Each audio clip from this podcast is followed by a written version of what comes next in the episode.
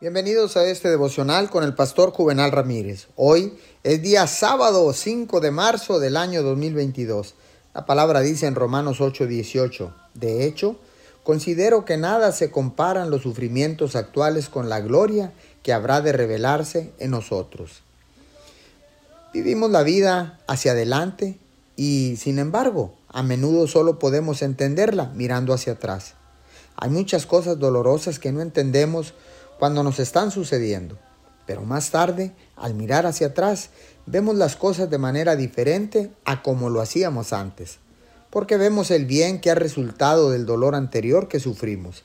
David dijo, Señor, mi corazón no es orgulloso, ni son altivos mis ojos. No busco grandezas desmedidas, ni proezas que excedan a mis fuerzas.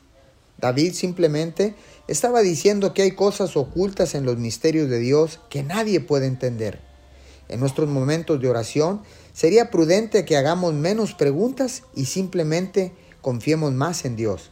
Él usará todo lo que pasamos para lograr sus propósitos en nuestras vidas.